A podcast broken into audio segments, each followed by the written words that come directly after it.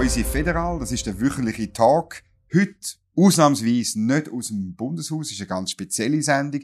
Mein Gast ist der Olivier Kessler. Er ist Direktor vom Liberalen Institut und er hat ein, mir ein ganz interessantes Buch herausgegeben, zusammen mit dem Peter Rauch in diesem Jahr. Wissenschaft und Politik. Ähm, ich kann das auch nur zur Lektüre empfehlen. Es ist beim Liberalen Institut erhältlich.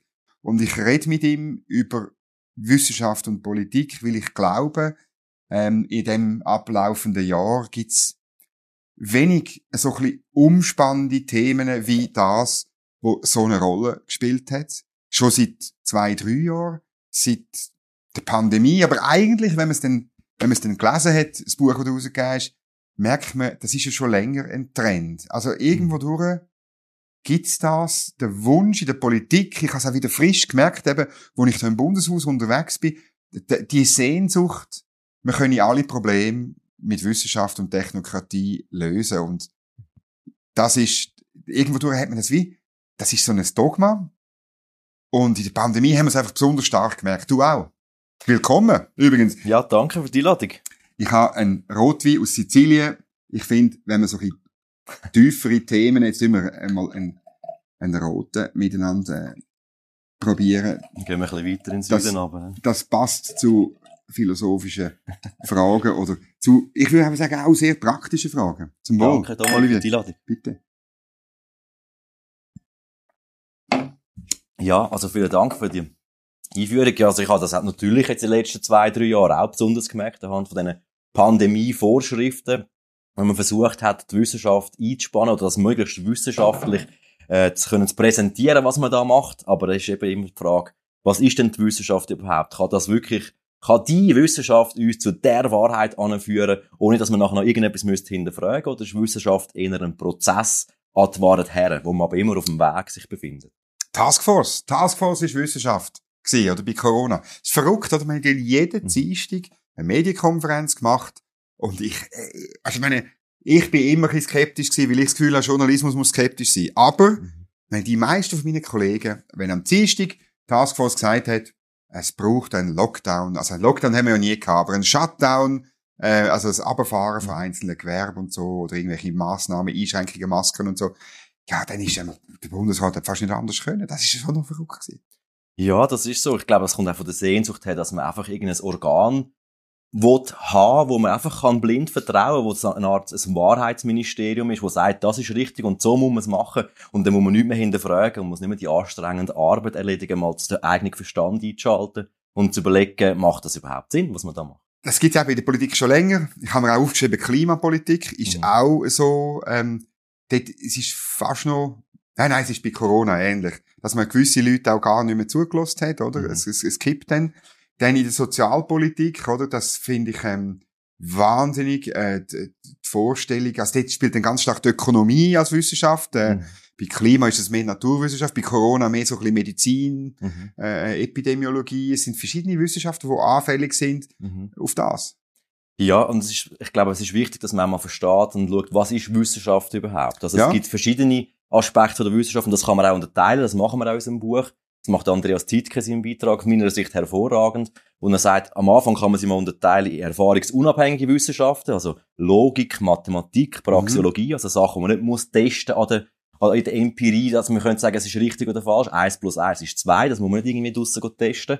Und das andere sind die erfahrungsabhängigen Wissenschaften. Und auch das kann man wieder unterteilen in zum Beispiel die Hard Science, also Naturwissenschaften, Physik, Biologie, Chemie zum Beispiel, wo man versucht, Zusammenhänge herauszufinden. Wenn man das macht, führt das zu das. Also was passiert, wenn man die Teile miteinander mischt, dann kommt die Reaktion und so weiter. Und das kann man beliebig oft wiederholen im Labor zum Beispiel und kann sagen, mal, da kann man ziemlich gesichertes Wissen erreichen. Aber was wir jetzt in der Pandemie und auch in Fragen vom Klima ja immer wieder kennen, ist das die nicht jetzt die Naturwissenschaften, nicht die Hard Science, sondern sind die Soft Science, also Geisteswissenschaften, Ökonomie zählt auch gewissermaßen dazu, mhm. oder auch die Klimawissenschaften oder Virologie und die all die Sachen, wo man eben nicht kann in einem geschlossenen Experiment feststellen, dass das eine Phänomen zu, zwingend zu B muss führen. Also, ich rede jetzt sehr lange, aber vielleicht willst du... Nein! Aber ich glaube, gerade in der Klimafrage, ist, es ist ein komplexes Phänomen, das da außen stattfindet, oder? Man kann sagen, okay, der Mensch hat allenfalls einen Einfluss auf Entwicklung vom Klima. Mhm. Aber man kann nicht feststellen, dass das hauptsächlich und klar der Mensch ist, der das verursacht. Warum nicht?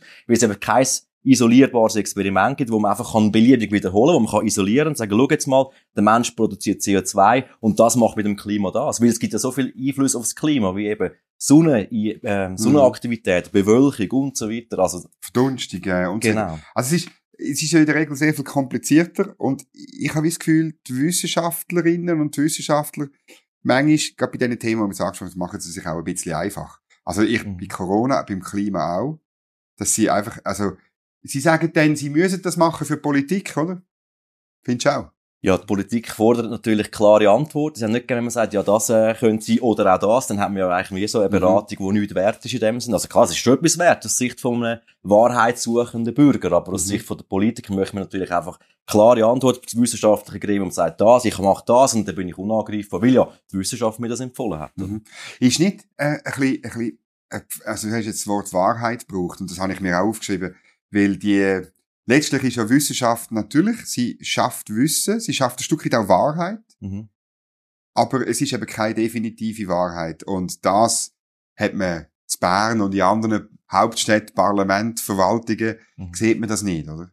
Ja, jein. Also ich glaube, die Wissenschaft schafft schon Wahrheiten, eben gerade mit den erfahrungsunabhängigen oder mit den klaren Hard Science kann man schon ja. relativ gesichert zu Wissen okay. feststellen. Mhm. Aber was die Politik macht, sie holt oftmals mit Experten, die dann einfach Experten sind, die irgendwie subjektive Elemente bringen, die sagen zum Beispiel, der Mensch ist hauptverantwortlich. Ganz klar, die Wissenschaft hat gesagt, der Mensch ist verantwortlich. Darum müssen wir am Mensch Steuern auferlegen. Darum müssen wir Glühbirnen verbieten. Darum müssen wir irgendwie Dieselautos verbieten und so weiter. Weil der Mensch ist der, der das macht. Und wir sagen das, wir Wissenschaft. Aber das ist eben nicht Hard Science. Das sind subjektive Elemente, die mhm. einfach irgendein Experte interpretiert. Und das kann man nicht als Wissenschaft bezeichnen im eigentlichen mhm. Sinn, sondern es ist einfach eine Expertenmeinung, wo man aber auch eine andere Expertenmeinung mhm. kann entgegenstellen. Mhm. In meinem Alltag merke ich oft, und ich mache das auch oft, also wir werden mit Studien bombardiert. Mhm. Und dann ähm, gehe ich in der Regel lese ich Zusammenfassung und das Zweite, was ich lese, ist der Methodenteil. Mhm. Und wenn ein bisschen, ein bisschen, also du musst nicht Erkenntnistheoretiker sein, aber wenn du einfach mhm. kritisch bist, du findest ja in jeder Studie findest du den Haken. Mhm. Bei einer Befragung ist es sehr oft äh, die Formulierung von der Frage, mhm. die Anzahl Leute, die man gefragt hat, wie man die Leute ausgesucht hat. Ja. Dann bei ökonomischen Studien ist es sehr oft irgendwelche Vorannahmen, die man trifft, mhm. ähm, wo und und äh, dass man äh, dass man ähm, Nebeneffekte außer Acht lässt. Also mhm. Beispiel Mindestlöhne, oder? Mindestlöhne sind toll für die, die eine Stelle haben. Ja. Für die, die keine haben und unterqualifiziert haben, ist ein riesen Scheiß, weil sie keine Stelle findet. Mhm. Oder? Ist, mhm. ich meine, wir haben immer wieder so Mindestlohndebatten. Ähm, bei der, ehrlich gesagt, bei der, bei der Klimawissenschaft, dort sind sie in der Regel das Modell, habe ich das Gefühl. Mhm. Also die, die Modelle, wo man da zugrunde legt, ähm, wo man nicht kann testen kann, mhm. ob sie so sind, weil man sie nicht kann isolieren hast du richtig gesagt. Und wo dann irgendetwas sollen sagen in, in 50 oder 100 Jahren und irgendwie, wenn man nur an dem Modell irgendwo ein bisschen schwübelt, kommt es mhm. hinten ganz anders raus, oder? Mhm. Aber, äh, also jetzt können wir sagen, gut, also Wissenschaft hilft uns gar nicht, Probleme zu lösen. Bist du, ist das Buch wissenschaftsfindlich? Nein, gar nicht. Also es wird eigentlich aufzeigen, was der wahre Wert von der Wissenschaft könnte sein, wenn man ja. sie korrekt versucht anzuwenden. Und zwar verstanden als eine skeptische Methodik, die man anwenden. Also man versucht natürlich immer, das auch zu hinterfragen was man sieht, mit, Wissenschaft, mit möglichst wissenschaftlichen Methoden. Aber man muss auch die Demut können an den Tag legen, um zu sagen, das ist jetzt nicht abschließend das finale Ergebnis, sondern man muss es also zum Testen freigeben. Was man heutzutage oft macht, man formuliert Dogmen, sagt, das ist die Wissenschaft. Und alle, die dann das versuchen zu hinterfragen oder eben zu testen und sagen, stimmt denn das wirklich? Sagen, ah, du bist ein Wissenschaftsleugner. Du bist ein Verschwörungstheoretiker. Und das geht nicht. Das ist unwissenschaftlich mhm. hoch wie viel auch immer, also auch unendlich. Mhm. Weil, wenn man einfach anfängt, Thesen isolieren und sie nicht mehr einen Diskurs pflegen, dass die Leute das auch können überprüfen und testen, ob das wirklich so ist, mhm. dann ist es nicht Wissenschaft, sondern dann ist es Ideologie, dann sind es Dogmen, dann sind es Glaubenssätze. Also, oder auch Daten. Es gibt ja die, die berühmte Befragung äh, vom Institut für irgendwie Medien oder so, Soziologie von der Uni Zürich, wo du bewerten, weißt wie, wie äh, Artikel in den Medien ob die pro oder contra irgendeine Vorlage sind. Mhm. Und die tun nie offenlegen.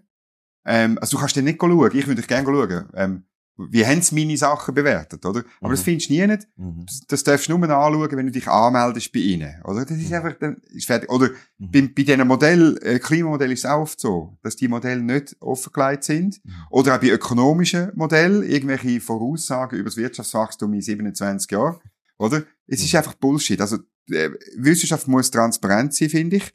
Und das Zweite, was ich auch finde, da, meine ich, das, das bringen wir natürlich, weil es ein grundsätzliches Buch ist, die Frage von der Falsifizierung oder der große Karl Popper, wo es ist dann irgendwie 100 Jahre her gesagt hat, eine offene Gesellschaft ist auch eine, wo sich bewusst ist, wissenschaftliche Thesen muss man immer wieder probieren zu widerlegen und je öfter man damit scheitert, mhm. desto wissenschaftlicher ist es. Warum so kompliziert? Warum nicht einfach? Man könnte ja sagen, ja. Ja, ich glaube, es hängt eben auch damit zusammen, dass die, die die Thesen oder eben die Dogmen formulieren, Angst haben davor, dass die wieder leid werden. Weil anhand von diesen Dogmen, wo sie versuchen zu formulieren und allen als wissenschaftlich abschließend beweisen, unterjubeln, äh, wenn das wieder leid wird, dann wird auch die ganze Politik wieder leid, hat sie mhm. keine Grundlage mehr, aber ohne die Grund, also dann kämen viele Politiker auch ein Problem über, weil mhm. sie eigentlich dann die Aggressoren wären oder sich als Aggressoren offenbaren. Wenn es keine wissenschaftliche Beweis gibt, dass der Mensch hauptverantwortlich ist, das Klima irgendwie zu verändern und dadurch oft angeblich andere Menschen schädigen. Denn wenn's, wenn der Beweis fehlt, haben wir ja in unserem Rechtsstaat das Prinzip in dubio pro reo, also im mhm. Zweifel für den Angeklagten. Da kann man nicht einfach denen drakonische Strafen aufsetzen, wie eben Besteuerungen oder irgendwelche Strafen, wenn sie gewisse CO2-Ausstöße machen, wo man gar nicht kann beweisen kann, ob es das wirklich hauptverantwortlich mhm. ist. Also, dann wäre die ganze Politik würde krachen die sich selber zusammengehen.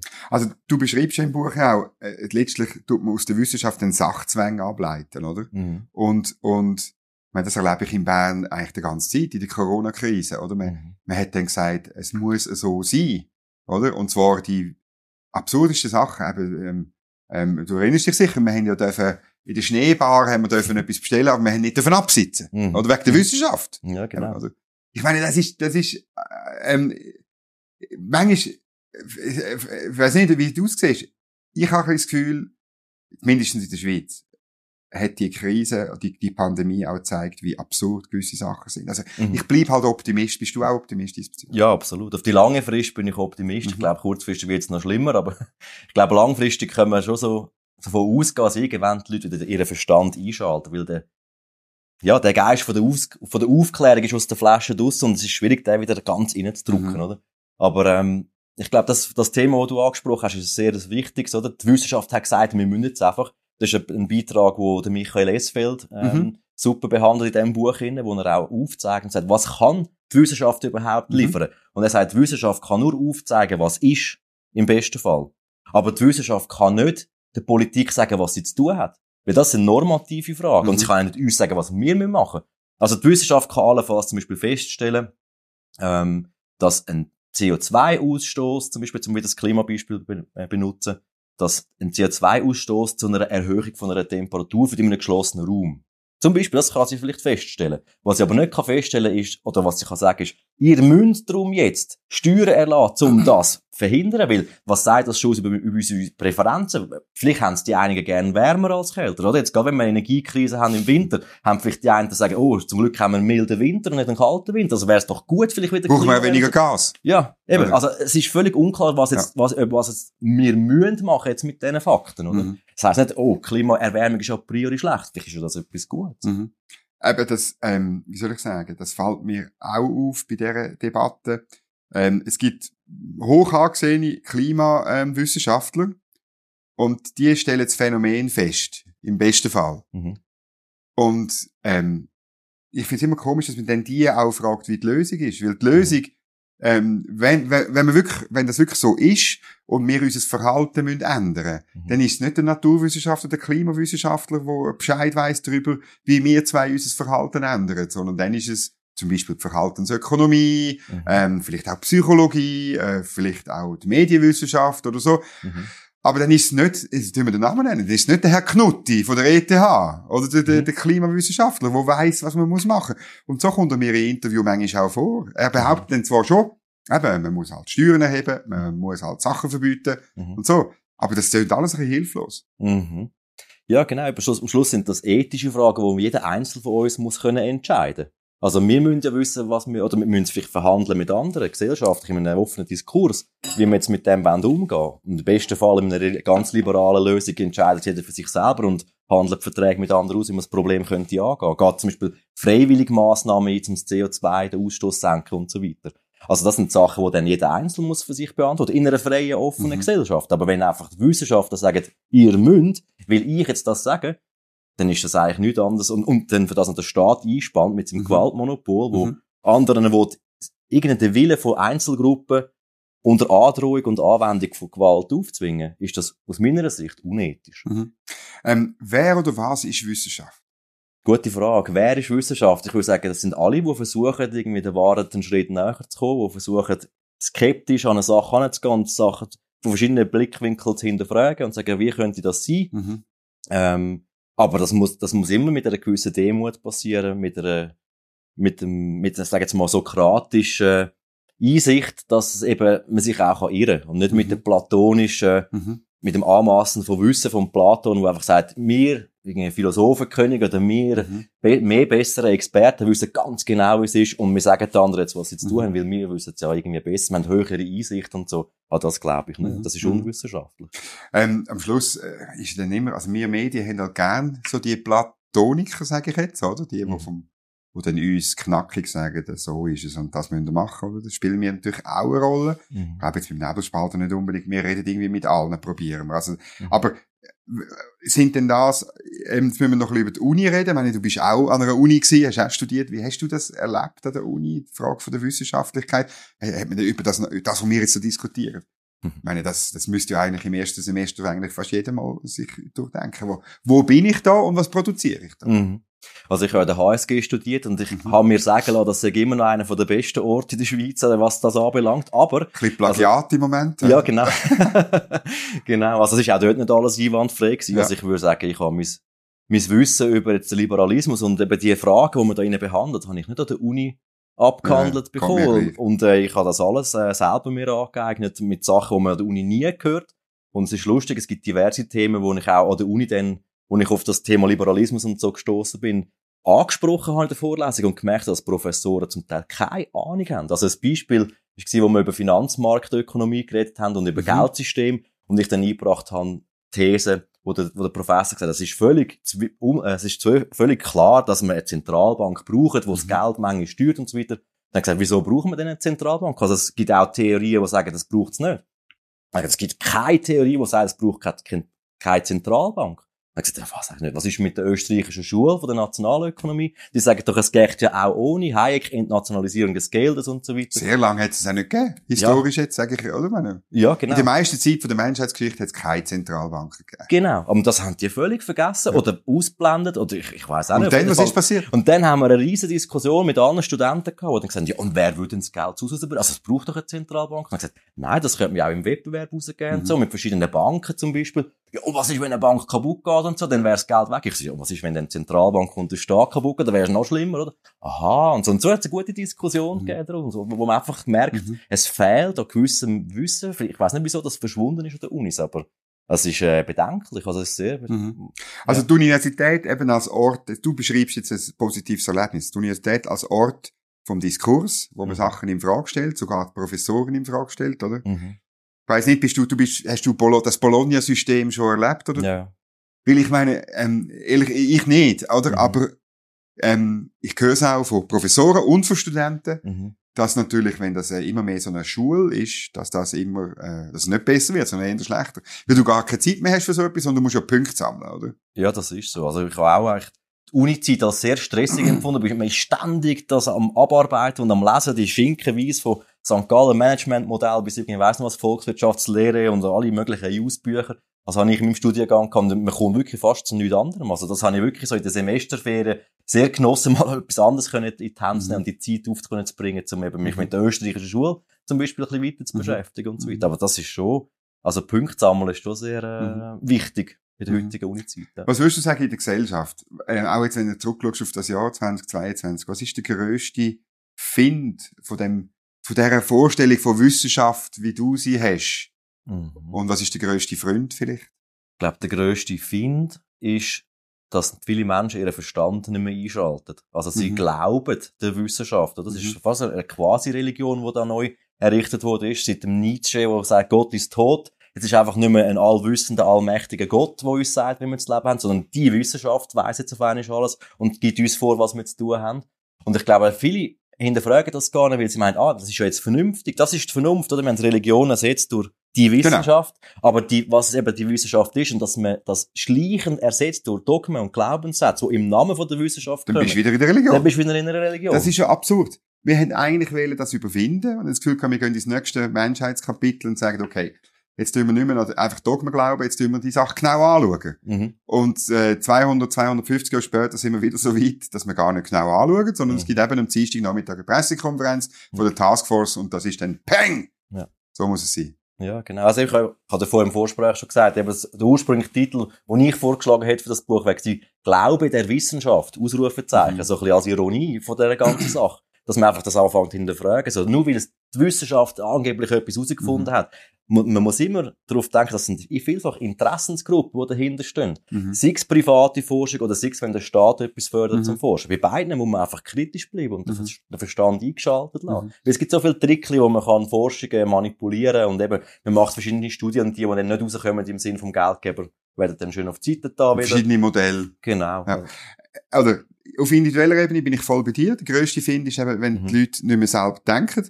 Ähm, so auf der gesellschaftlichen Ebene, finde ich, gibt es nochmal ein Phänomen, das auch in diesem Jahr äh, ähm, virulent wurde, ist Cancel Culture in aller Munde, oder? Mhm. Weil das ist am Schluss, oder wenn dann einer noch anfängt selber denken und hinterfragen mhm. und das vielleicht laut sagt, dann wird er gerade mhm. fertig gemacht, oder? Ja, absolut. Und da haben Medien natürlich eine grosse Rolle. Ja. Ich sage jetzt mal vor allem Massenmedien, die ja. da den Ton angeben.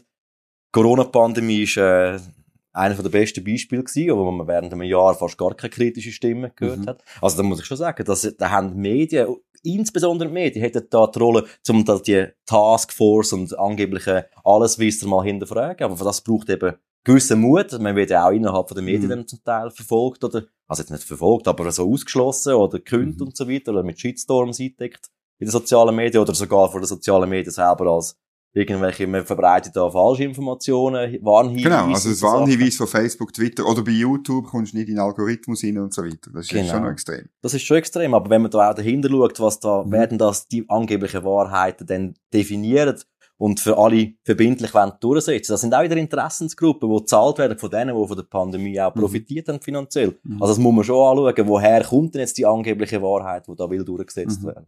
Jetzt gibt es Leute, die sagen, dass gerade die Pandemie und die Abhängigkeit von diesen Tech-Konzernen hat ja gezeigt, dass wir sowieso, wir sind sowieso abhängige, unsouveräne äh, Subjekte mhm. und, und ja, irgendwie im Sinn von, den freien Willen haben wir eh nicht mehr.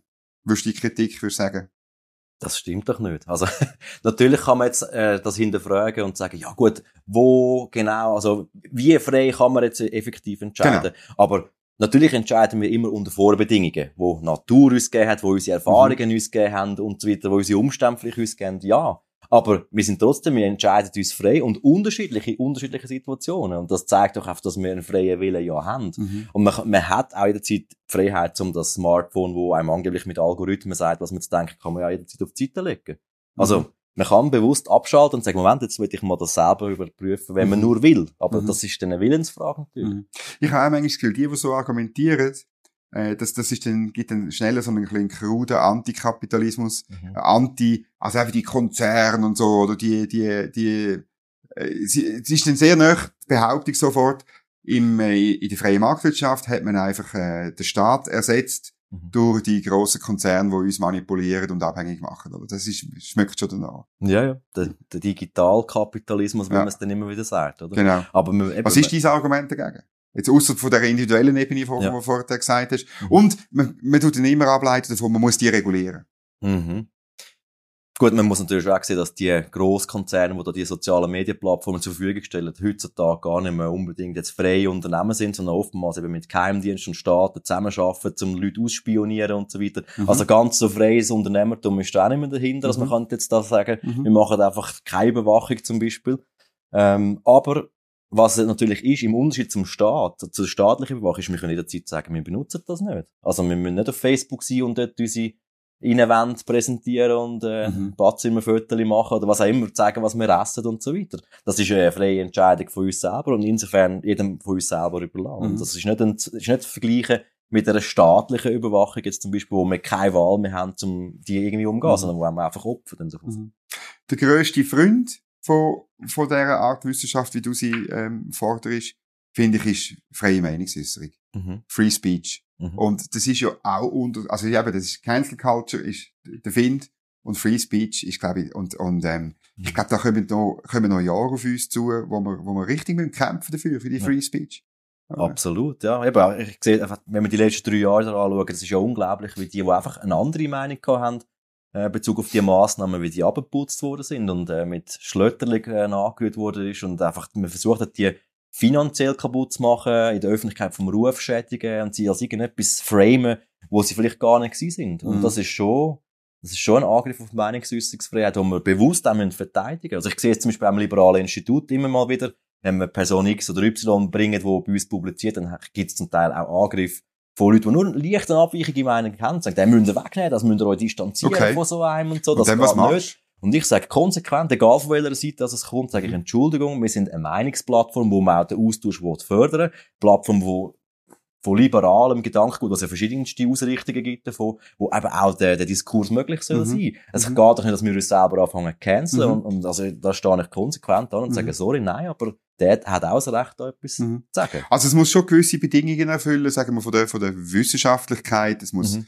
eben, es müssen, äh, die These ja. muss begründet werden, äh, mhm. vernünftig und so. Genau. Aber, aber wenn dann das Resultat von einer Untersuchung oder von einem Artikel oder einem Beitrag ähm, halt einem nicht passt, ja, dann ist es halt so. Genau. Also wenn jetzt einer kommt und sagt, der Erde ist sicher flach und das ist so, und genau. dann würde ich sagen, ja gut, aber wo ist, wo ist die Argumentation, oder? Also es ja, muss irgendwie begründet sein. Ja, nicht, dass der falsche Eindruck Es ist nicht so, ja. dass Free Speech heisst nicht, alles, alles muss, muss in die Welt rausgerufen, oder, ja gut. Man kann, man kann, man kann eigentlich. mit den Konsequenzen leben. Mit den Konsequenzen, genau. genau. Wenn man sagt, der ist ja. flach oder so. Ja, oder eben, man, man muss sich auch mit der, mit der gesellschaftlichen Ächtung halt auseinandersetzen. Wenn mhm. man irgendein Seich behauptet, äh, Holocaust lügen oder was auch immer, dann muss man, also ich finde, man soll das dürfen machen, ist jetzt ein heikles Thema, aber mhm. man soll das dürfen machen, aber man muss, muss dann für das gerade stehen und mit den Konsequenzen leben, mhm. wenn man solche Blödsinn in die Welt ausverbreitet. Mhm. mhm.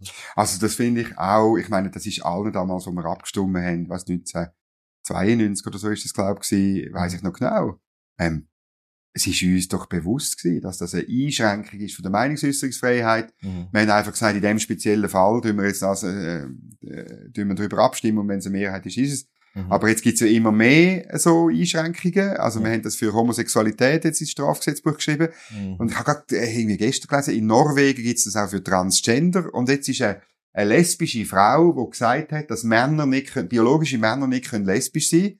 Der droht drei Jahre äh, Gefängnis. Das ist brutal. das ist verrückt, ja. Es ist irgendwie, es ja. ist, es ist jenseits, oder?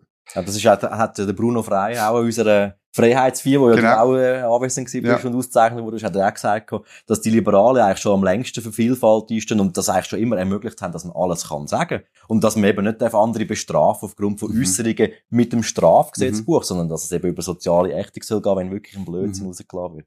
Du glaub, kommst in dem, im Buch geht es dann auch in einem Abschnitt darum, über wie Technokratie das mhm. Menschenrecht aushebelt. Und das finde ich mhm. sehr ein grundsätzlicher Gedanke, weil lustigerweise die, die an Wissenschaft glauben und an Technokratie glauben, sind die gleichen, die sonst immer sagen, äh, Menschenrechte sind universell, Menschenrechte, oder? Mhm. Und dann plötzlich sind es nie mehr. Mhm. Ja, das, ich behandle das in meiner Einführung auch. Der, ja. der, der Trugschluss, den die Technokraten haben, sie meinen, dass sie fortschrittlich und irgendwie denken, die Menschen in die richtige Richtung lenken, wo es allen nachher besser geht. Und wer zweifelt, ist eben Genau, der ist ein ewig gestriger mhm. und Wissenschaftsfeind und so weiter. Aber eigentlich sind sie nicht besser als jetzt, sagen wir mal, die eingefleischten Konservativen, die zum Beispiel Technologien wollen verbieten, weil sie ja immer schon, weil sie auf das wollen, was es schon immer war. Also quasi die Vergangenheit ins Gesetz hineinschreiben und Technokraten wollen zukünftig eine bestimmte Vision von der Zukunft okay, ja. ins, Gesetz, mhm. ins Gesetz hineinschreiben. Aber eigentlich die, die, der ideelle Überbau von dem Ganzen ist eigentlich der gleiche. Es ist, man will den Leuten vorschreiben, was soll sein. Anstatt auf der anderen Seite von dem, sag jetzt mal, etatistischen wo man alles will, genau im Detail vorschreiben, wie es soll sein. Es sind eben die Liberalen, die sagen, wir wissen nicht, was das Beste ist für alle. Lassen wir den Markt entscheiden, lassen wir die Leute entscheiden. wo frei wirtschaften, in Konkurrenz, und dann schauen wir, was sich entwickelt. Und äh, wir, wir wissen nicht, was, was am Schluss rauskommt, aber äh, es wird sicher besser sein, als wenn irgendein Planwirtschaftler oder ein Diktator ein Oligarch bestimmt und uns sagt, so müssen wir es machen. Weil der hat seine eigenen Interessen und der wird bestimmt schauen, dass es ihm dann am Schluss mhm. gut geht. Ja, und er ist, auch wenn er noch so viele Experten um sich schaut, ist es immer, also das ist natürlich ein toller Satz vom Herr Hayek, der sagt, es, ist einfach zu wenig Wissen um. Mhm. Oder? Wenn jeder für sich selber genau. entscheidet, ist viel mehr Wissen, viel mehr auch unterschiedliche Lebenserfahrungen, mhm. Lebenssituationen, ja. die eine Rolle spielen. Und dann wird etwas Besseres rauskommen. Am Schluss ist es, ich, ich reduziere es gern, auch in Bern, wenn ich mit jemandem darauf vertraue doch einfach den Leuten. Mhm. Oder? Und ich glaube, äh, ja, also das ist, das ist natürlich für einen Politiker schwierig, oder? Weil warum, er ist, warum ist denn das so schwierig? Ja, ich habe wirklich das Gefühl, weil er ja in seiner Mission oder in seiner in dem Moment, wo er gewählt wird und vereidigt wird, mhm. ist er auf einer Mission und die Mission ist letztlich seine eigene und es ist nicht unbedingt die vom Nichts machen und den Leuten mhm. vertrauen. Oder? Das ist mhm. der, der, wie soll ich sagen, der inhärente Widerspruch zwischen einer offen, freiheitlichen Gesellschaft und, und einem Gewaltmonopol und von denen, was ja. verwaltet, oder? Das hat der Laoze schon vor uh, langer Zeit okay, gesagt. Ich gar nicht. Hat er gesagt, äh, als Rat, als Gesetzgeber oder auch als Politiker, dass sie nichts sollen machen. Weil wenn sie nichts machen, wird nichts ungeschehen bleiben. Weil die Leute selber das dann entsprechend ihrer Kompetenz mhm. und ihrem Wissen organisieren und umsetzen. Und das sieht man auch. Das ist, für das ist der Föderalismus in der Schweiz auch so gut. Und darum behaupte ich mal, wegen dem politischen Wettbewerb im Inneren, geht es der Schweiz auch hauptsächlich mhm. noch so gut. Weil es gibt den Leuten immer die Möglichkeit, mit den Füßen abstimmen, wenn es ein, ein, mhm. in einer Gebietskörperschaft Politiker übertreiben mit ihren Gesetzen und Regulierung und Besteuerung, dann haben die Leute die Möglichkeit zu sagen, so, ich gehe in eine andere Gebietskörperschaft über, dass die übertreiben jetzt. Und das diszipliniert die Politiker ja eben auch, oder? Mhm. Die können nachher nicht völlig übertreiben und überschiessen. Und wenn der Wettbewerb spielt, dann halten wir Politiker so ein bisschen im Schach. Aber wenn sie natürlich alles zentralisiert wird, wenn alles vereinheitlicht und harmonisiert wird, womöglich noch mit der EU oder sogar global mit der Weltregierung, viel Spaß dann. Mhm. Also das ist halt für mich der grosse Unterschied, jetzt sagen wir, zwischen den Etatisten und den Liberalen uns ist bewusst, die Macht ist das Problem. Mhm. Und darum muss Macht möglichst klein sein und sie muss, äh, wenn sie dann klein ist, muss man sie auch noch äh, teilen in verschiedene Ebenen, in verschiedene Gewalten und so weiter, dann wird sie noch kleiner. Mhm. Und bei den Etatisten geht es ja höchstens darum, dass die Macht möglichst gut legitimiert ist, oder irgendwie. Ja. Aber begrenzen tun sie nie. Mhm. Und mhm. dann, wer kommt? Es kommt das Individuum unter die Räder, oder? Das ja. ist so. Also am Schluss geht es um Aufklärung oder Anti-Aufklärung, oder? Wir sind eigentlich ja. Und, und da, da bin ich einfach auch, da fehlt mir manchmal. Wir sind die, wo die Aufklärung vorantreiben. Mhm. Sie sind die, wo sie im Namen von der Wissenschaft zum Beispiel, ähm, im Namen von der Technokratie, im Namen vom Guten, mhm. äh, ja, letztlich, letztlich ist es ein Voraufklärer, oder? Mhm. Ja, und der Weg in die Hölle ist immer mit guten Absichten gepflastert. Das, das darf man auch nicht vergessen. Ich glaube nicht, dass die Leute etwas Böses wollen, wo da nein, andere wollen vorstellen. Also die meisten zumindest nicht.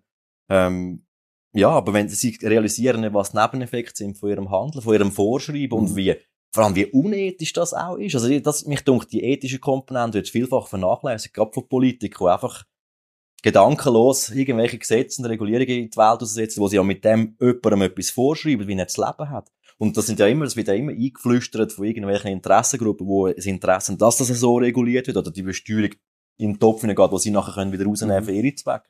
Und dass man mit dem einfach eigentlich eine Zweiklassengesellschaft schafft. Oder eine mhm. Mehrklassengesellschaft, wie eben das ab, abgesplittert ist. Aber das, das heisst dann wieder, Politiker schafft mit seinem Handeln Privilegien für die einen und Problem. Die Problem für, für, für, für, eine, für eine ja. grosse Mehrheit. Ja. Und, und wenn man das zu viel macht, wenn man zu viel anfängt zu intervenieren und so Privilegien schafft, irgendwann funktioniert auch die ganze mhm. Zivilisation nicht mehr. Und dann haben wir den grossen Rückschritt. Ich glaube, das ist wirklich ein, äh, es, es, ein Verdienst von dem Buch, dass es aufzeigt, wie Wissenschaft instrumentalisiert werden kann. Ähm, es ist kein wissenschaftskritisches Buch, muss ich wirklich sagen, sondern es ist, ähm, es ist einfach, wie soll ich sagen, es zeigt, was man kann machen mit Wissenschaft und wie gefährlich Wissenschaft kann sein. Für die Menschenrechte von jedem und jedem von uns, für die ja. Freiheit von jedem, jedem von uns. Ja. Und das ist irgendwo eine, auch eine, eine Erkenntnis von dem, von dem abgelaufenen Jahr. Olivier Kessler, merci, dass du da gewesen bist und Merci fürs Buch. Danke für die Einladung, ja. Und äh, ein gutes 23 auf mehr Vertrauen in die Menschen und was sie für sich selber als gut erachten. Das wünsche ich dir auch und den Politikern natürlich auch. Das ist gut, ich auch. Zumal. Wenn euch das Gespräch gefallen hat, ähm, dann drückt da unten auf den Daumen nach oben, lasst einen Kommentar da tun den Link weiterverbreiten, tun äh, den Kanal abonnieren, aufs Glöckchen kann man noch drücken, also ganz viele Sachen müsst ihr machen, bevor ihr irgendwie weiterklickt von, von YouTube oder auf, von unserer Website.